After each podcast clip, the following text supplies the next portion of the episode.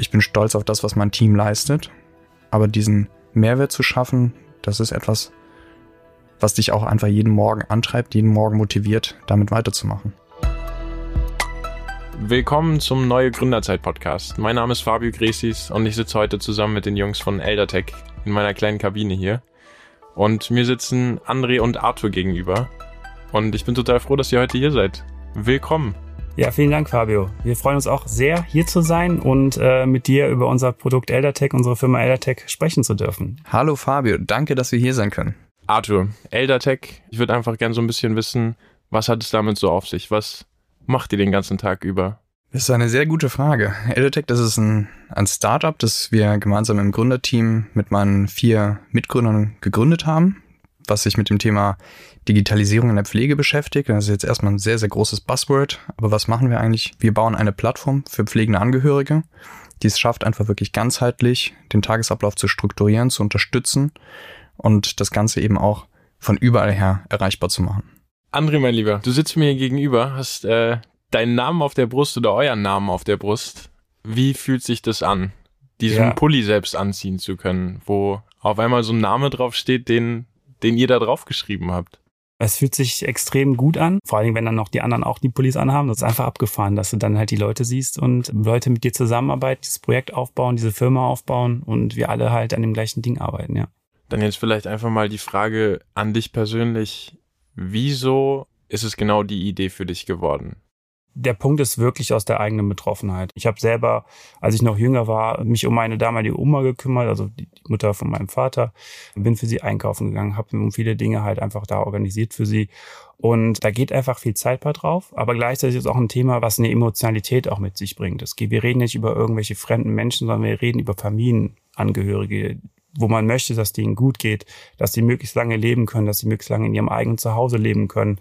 Und das ist einfach der Punkt. Also ich sehe einfach gerade diesen, also für mich ist der emotionale Punkt einfach auch sehr, sehr wichtig. Das finde ich ist so, also der Punkt, den du eigentlich gerade so damit ansprichst, diese Möglichkeit, die man durch dieses Gründen bekommt, dass man einfach ein Problem sieht, vielleicht wie es sogar bei dir ist aus dem persönlichen Kreis, dass du sagst, ey, meine Großmutter ist sogar wirklich betroffen. Ich habe es wirklich mit meinen eigenen Augen gesehen und dann den Computer aufzuklappen und zu sagen so, ey, genau das nehme ich jetzt in die Hand. Und guck mal, was kann ich vielleicht in diesem Markt oder in diesem Bereich ändern und Positives bewirken. Genau so ist es. Im Endeffekt, jeden, den du fragst, der hat in seinem Familienkreis, in seinem Freundeskreis, in seinem Bekanntenkreis irgendjemanden, der jetzt schon angefangen hat, sich um eine ältere Person oder um eine, um eine Großmutter, um eine Freundin oder um einen Freund zu kümmern. Und es wird in Zukunft einfach noch viel, viel mehr werden weil wir haben tatsächlich die Demografie, dass die älteren Personen mehr werden und die Jüngeren sind in den Städten selber mit ihrem Leben beschäftigt und da muss es irgendwas geben, was das Ganze verbindet. Dann lasst uns doch vielleicht einfach nochmal so ein bisschen auf euer Konzept eingehen. Ähm, die Grundidee, mit der ihr gestartet seid, die Pflege zu erneuern, Innovation da reinzubringen. Wie genau macht ihr das? Also unser Konzept beruht im Endeffekt auf drei Säulen. Das eine ist das Thema der Kommunikation wir wollen eine altersgerechte Kommunikation machen. Altersgerecht an der Stelle bedeutet, dass es die einen Menschen gibt, die im Alter sowieso mit Smartphone und, und Tablet tatsächlich umgehen können, aber die brauchen kein Seniorentablet, sondern die brauchen vielleicht einfach nur Minimalunterstützung. Und es gibt die andere Gruppe an Menschen, die für die digitale Technik kein Leitmedium ist. Das ist etwas Ungewohntes, mit dem müssten sie sich erstmal auseinandersetzen. Genau das sind die Menschen, die wir auch unterstützen wollen, indem sie mit einem Klick quasi einen Videocall damit quasi aufrufen können. Dann die zweite Säule ist das Thema der Organisation. Ganz großer Punkt im Tagesablauf von Pflegenden ist einfach das ganze Thema Pflege zu organisieren. Also wer fährt eigentlich Opa morgen zum Hautarzt? Wer fährt Oma eigentlich zum Seniorenschwimmen? Zur Organisation gehört aber auch sowas wie, wie kann ich eigentlich Pflege lernen? Was ist eigentlich mit dem Thema, wenn ich eine Frage habe? Ich als Angehöriger bin keine Fachpflegekraft. Eine Fachpflegekraft wüsste vielleicht Antworten auf manche Fragen, die ich stellen kann, also haben wir auch einen Partner für Telecare eingebunden. Die dritte Säule ist das Thema Integration. Das bedeutet, wir haben eine ganze Reihe an im Moment am Markt an Pflegehilfsmitteln von einer Sturzerkennung. Man kennt normalerweise den Notrufknopf. Es gibt Lösungen für das Thema Bad Exit, also Aufstehenserkennung. Und so haben wir sechs Use Cases identifiziert, die bisher mit Insellösungen belegt sind, wo wir Partner diese Partner quasi hernehmen und die bei uns so zusammenführen, dass die Sensoren und Geräte aus der Ferne ausgelesen und kontrolliert werden können. Auf den Punkt gebracht. Wie sieht denn das aus in Bezug auf die, die gepflegt werden? Was ist da bisher so für Feedback auf euch zurückgekommen? Bisher tatsächlich ausschließlich Positives. Und das, was man, glaube ich, als, als junger Mensch ähm, sich überlegt und dann aus einer gewissen Arroganz vielleicht auch sagt, die Alten wollen gar nichts mit Technik zu tun haben, das ist eigentlich gar nicht so, sondern es ist klar, dass diese, diese Technik einen gewissen Zweck erfüllen muss. Bei eurem Produkt geht es ja sehr stark um Kommunikation. Ein Wort, das immer wieder auftaucht. Mhm. Wie wichtig würdest du sagen, ist Kommunikation im Team bei euch? Es ist extrem wichtig bei uns. Kommunikation muss transparent sein. Wir sind ja auch ein bisschen dezentral aufgestellt. Das heißt, wir sitzen nicht alle an einem Ort. Das ist auch ein bisschen Corona natürlich auch geschuldet, ähm, aber auch einfach, wie wir uns als Team zusammengefunden haben. Und wir müssen alle wissen, woran wir stehen. Es ist ein junges Unternehmen, was wir aufbauen wollen. Es müssen alle mit an Bord sein. Es muss ein Grundverständnis da sein und lieber mehr kommunizieren als zu wenig kommunizieren und lieber Dinge vielleicht auch mal doppelt sagen als gar nicht zu sagen. Und deswegen, also Kommunikation ist key. Dann würde ich vielleicht an der Stelle noch so ein bisschen auf euer Team eingehen. Es ist ja am Ende des Tages ziemlich wichtig, mit wem man da zusammenarbeitet. Also wie, wie hat sich euer Team zusammengefunden? Von vornherein hatten wir sehr, sehr großes Glück, dass die Menschen, die bei uns tatsächlich mitmachen wollen und mitmachen wollten, ein entsprechendes Mindset hatten und wir deswegen sehr, sehr wenig Probleme bisher hatten. Bei uns ist es so gewesen, dass André und ich gemeinsam mit der Idee gestartet sind und sehr, sehr schnell David dazu geholt haben, der auch nochmal sehr stark an der Produktvision mitgewirkt hat, der selber aber auch schon immer gründungsinteressiert gewesen ist. Kurz danach ist Annalisa zu uns gekommen. Annalisa war bisher bei Springer und bei Hubert Burda, hat dort sich mit dem Bereich Gesundheitsmedien beschäftigt.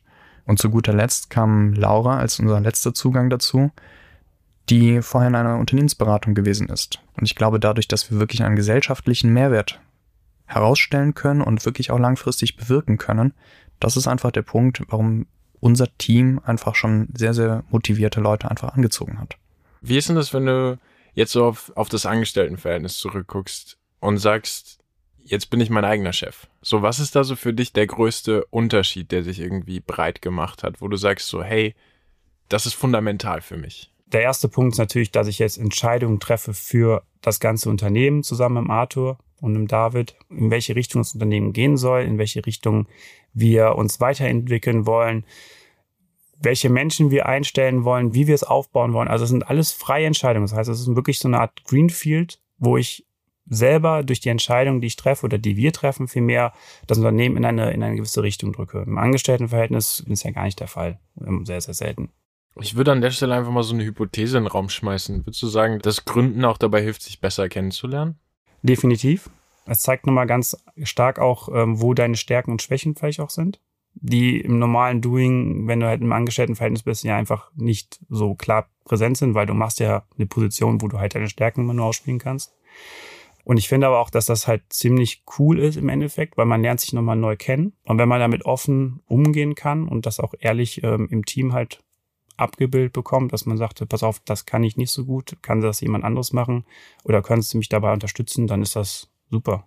Hättest du für mich irgendwie so ein kleines Highlight vielleicht aus der Gründungszeit, die ihr jetzt, ich meine, ihr habt jetzt ein knappes Jahr, dass ihr das mittlerweile machen dürft. Hast du da so ein persönliches Highlight für dich, wo du sagst, hey, das sticht hervor? Wenn du nach einem Highlight fragst, wir hatten ein interessantes Gespräch mit einem Berliner Mittelständler, der auf uns zugekommen ist und unser Konzept gesehen hatte, damals noch mit der alten Internetseite und es war eigentlich noch wirklich Kraut und Rüben zu dem Zeitpunkt und der kam auf uns zu und fragte, hört mal, wir würden gerne eine Kooperation mit euch eingehen.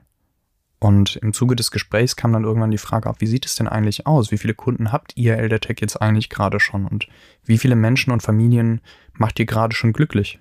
Und das war zu einem Zeitpunkt, wo wir gerade mit zehn Testfamilien gestartet sind. Und die Wahrnehmung ist allerdings gewesen, dass wir bereits viel, viel weiter sind und viel, viel größer sind. Und das ist etwas, was mich einfach mit Stolz erfüllt hat. Dann würde mich an der Stelle jetzt noch ein bisschen die Gründungsgeschichte interessieren. Kannst du mich vielleicht einfach mal so ein bisschen mit auf eure Reise nehmen? Wie hat das funktioniert? Wie, wie gründet man denn dann einfach mal so ein Unternehmen, wenn man da eine Idee hat? Also ab dem Moment, wenn du eine Idee hast und die dich, diese Idee dich eigentlich nicht mehr weiter loslässt, und du weißt, dass du tatsächlich mit dieser Idee etwas bewirken kannst, dann fängst du so ein bisschen an, mal zu schauen, was ist eigentlich der richtige Weg zu gründen. Und dann findest du sehr, sehr schnell ganz, ganz viele verschiedene Coachings und Best Practices und beste Wege, die man eigentlich so eigentlich durchführen muss. Und so bildet sich dann quasi sehr, sehr schnell ein, ein eigener Pfad für dein eigenes Unternehmen heraus. Und genauso ist es bei uns gewesen. Wir hatten eine Idee. Mit dieser Idee sind wir bis zu einem gewissen Punkt gekommen. Dann haben wir uns im Digital Hub in Aachen beworben, sind dort angenommen worden und haben dort auch tatsächlich sehr, sehr schnell einfach ein sehr, sehr wertvolles einfach Coaching auch bekommen und sehr, sehr starke Unterstützung einfach mit reinbekommen, die uns gesagt haben, schaut mal, auf diese gewissen Punkte müsst ihr achten.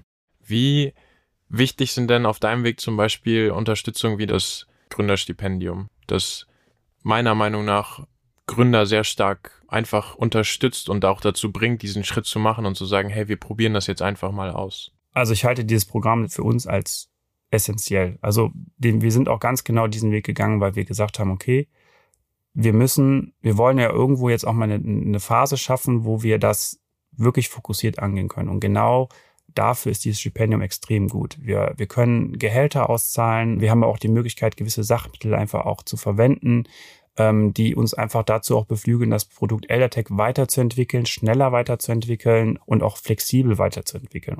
Träum doch einfach mal jetzt los. Wo, wo wollt ihr hin? Was ist das Ziel, das Big Picture der das, nächsten Jahre? Das Big Picture, wenn ich jetzt mal über das Big Picture denke, dann bin ich erstmal im ersten Schritt extrem froh, wenn wir den Markteintritt in Deutschland erfolgreich hinbekommen, wenn wir ähm, die nächsten ein, zwei Jahre noch ähm, sehr stark unser Kooperationsnetzwerk weiter aufbauen können und dann auch ins Ausland gehen. Jungs, vielen, vielen Dank für das nette Gespräch mit euch. Ich bin total froh, dass ich einfach hier gerade sitzen konnte, ein paar Fragen in den Raum werfen durfte und ihr mich so ein bisschen mit in eure Welt genommen habt. Dankeschön und ich würde sagen, kommt gut zurück nach Aachen. Vielen, vielen lieben Dank, dass wir dabei sein durften und euch ein bisschen einen Einblick in das Thema Digitalisierung in der Pflege bringen konnten. Es hat uns ganz, ganz viel Spaß bereitet. Ja, vielen Dank auch, dass wir hier sein durften. Es hat extrem viel Spaß gemacht mit dir. Und ja, wir freuen uns, wenn wir uns dann nochmal sehen und nochmal sprechen können. Und da sind wir am Ende einer weiteren Folge des Neue Gründerzeit Podcasts angekommen. Falls du jetzt Lust hast, direkt weiterzuhören, dann schau doch einfach auf der Podcast-Plattform deiner Wahl vorbei oder einfach auf gründen.nrw. Ich würde sagen, wir hören uns in der nächsten Folge.